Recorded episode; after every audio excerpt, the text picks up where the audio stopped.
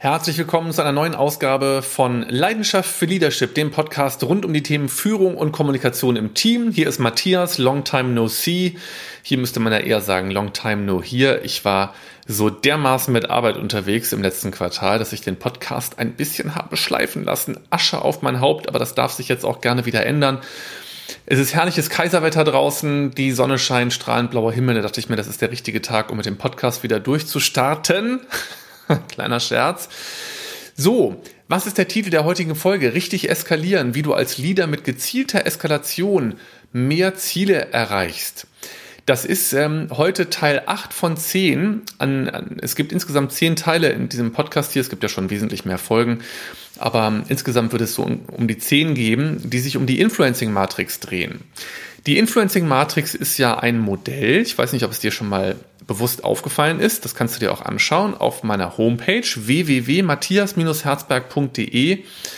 Das ist so ein Kreisdiagramm und ich beschreibe auf dem Kreisdiagramm insgesamt drei Erfolgsstrategien, wie du dir als Führungskraft mehr Einfluss in deinen beruflichen Beziehungen verschaffen kannst. Ich merke immer wieder, das ist total wichtig für ganz viele Menschen, die, ja, ich sag mal, noch besser ihre Ergebnisse erreichen wollen oder endlich mal Konflikte, die sie schon seit längerer Zeit begleiten, lösen wollen oder die sich schlicht und ergreifend einfach nur mehr Wirkung wünschen im Rahmen ihres beruflichen Tuns oder auch eine steilere Karriere. Ja, also Influencing Matrix 8 von 10 richtig eskalieren. Darum geht das heute.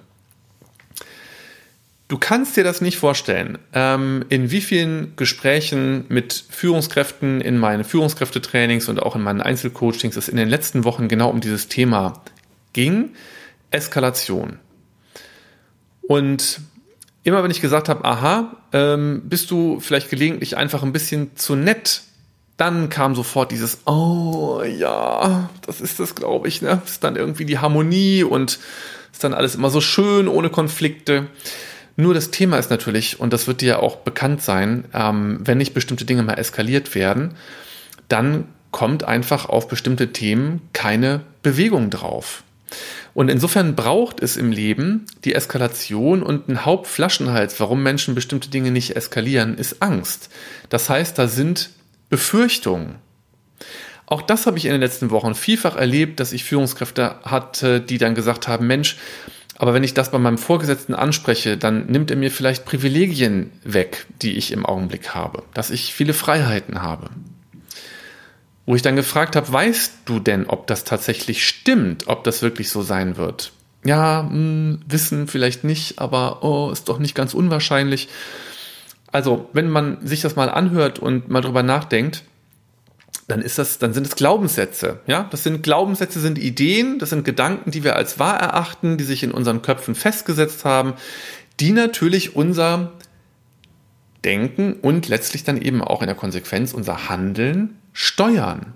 Ja, das heißt, überleg mal, welche Glaubenssätze das bei dir sind, welche Glaubenssätze dich vielleicht im Griff haben, ob du ein konfliktscheues, harmoniebedürftiges Wesen bist oder dich vielleicht einfach an gewissen Stellen inkonsequent verhältst. Das Wichtige ist natürlich einfach, es muss Konsequenzen geben. Ich arbeite ja gerne immer äh, mit meinem Modell mit den vier Cs. Das ist eigentlich operante, operante Konditionierung, was viele Menschen aus Bio kennen, noch aus der Schule.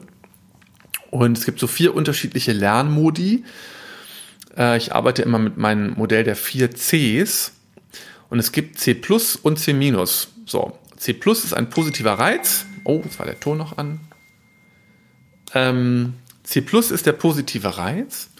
Heißt, ähm, es gibt eine Belohnung für irgendwas. Also ich sage zu meinem Rauhadak, dem Alfred, sitz, und setzt sich hin, es gibt ein Leckerchen, das ist ein C+.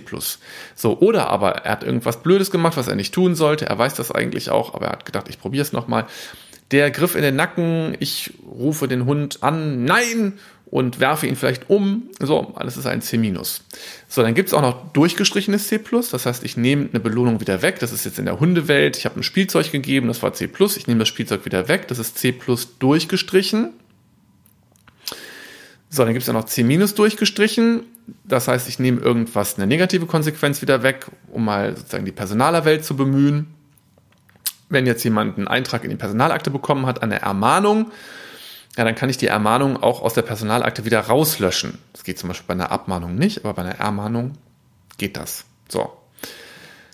Warum erzähle ich dir das jetzt alles? Menschen lernen durch letztendliche Konsequenzen. Das heißt, wenn immer einer zu dir kommt auf den letzten Drücker mit irgendwelchen Aufgaben und sagt, oh, kannst du mir helfen? Dann sagst du, ach Mensch, Nathalie, eigentlich nicht, weil das hat jetzt lange bei dir gelegen und ich habe jetzt auch nicht mehr die Zeit. Dann sagt Nathalie aber, oh, komm, bitte, bitte, ich, ich weiß, ich habe aber Not. So, und dann sagst du, ah, ja, also eigentlich nicht mehr. Ach ja, komm, denn, komm, dieses eine Mal jetzt noch. Learning für die Person ist, yo, so funktioniert das. Letztendlich Konsequenz, du hast dich drum gekümmert. So, wenn du jetzt solche Dinge kennst, solche Erfahrungen kennst und denkst, ja, ich bin manchmal einfach zu nett, dann empfehle ich dir doch einfach nochmal, denk nochmal über konsequentes Verhalten nach, über konsequentes Handeln. Und wichtig ist, mach dir klar, das hat für dich einfach negative Folgen, wenn du das nicht machst mit dem konsequenten Handeln. Es geht zu deinen Lasten und deswegen würde ich für alle die, die eben sagen, ich habe Schwierigkeiten mit der Abgrenzung, würde ich mal die Abgrenzung ankündigen. Würde ich sagen, du dieses Mal mache ich das jetzt noch und nächstes Mal nicht mehr. Dann musst du natürlich auch den Arsch in der Hose haben, sage ich jetzt mal unter uns, das nächstes Mal eben einfach auch durchzuziehen. So, also, dann sagen, ich habe dir letztes Mal gesagt, ich mache das nicht mehr. Jetzt ist es soweit. So. Eine andere Form der Eskalation ist einfach mit Fristen zu arbeiten. Ja, ähm, das heißt eben zu sagen, du pass auf, die Frist läuft jetzt bis zum 31.01. Habe ich äh, bis dahin nichts von dir bekommen, was weiß ich, und dann kommt es eben drauf an, worum das geht. So, dann gehe ich zum nächsthöheren Vorgesetzten und das ist keine Drohung, sondern ein Versprechen. Du kannst dir gerne überlegen, ob du dann mitkommst, aber ich werde dieses Gespräch führen, weil ich kann so nicht weiter arbeiten. So, ich habe jetzt ein Coaching gehabt mit einer Seminarteilnehmerin. Ähm, da ging es irgendwie darum, dass sie schon äh, fünfmal bei ihrem Vorgesetzten nach einem Entwurf für eine E-Mail gefragt hat, die zu versenden ist, damit Kolleginnen und Kollegen Fristen einhalten. So, das war aus dem Finanzbereich. Da müssen Sachen eingereicht werden. Es ist Jahresende. So, die Sachen kommen aber nicht. Dann müssen die Akteure genervt werden mit irgendwelchen Mails. Ja, meinst du, die Führungskraft hätte sich mal hingesetzt und hätte sich mal um diesen Mailentwurf gekümmert? Da habe ich dann gesagt, du spinnst. Schreib die Mail doch selber an die Leute. Nein, das traue ich mich nicht. So, dann haben wir einen Zwischenweg gefunden. Nämlich zu sagen, pass auf, hast du bis zum 15. Dezember mir den Entwurf nicht geschickt, dann schreibe ich selbst eine Mail. So, das hat sich dann für sie richtig angefühlt. So, und dann kam natürlich jetzt auch Bewegung in die Sache rein. Also, ich hoffe, dass du nochmal mitnimmst aus dieser Folge. Eskalation lohnt sich. Man muss dann da auch durch.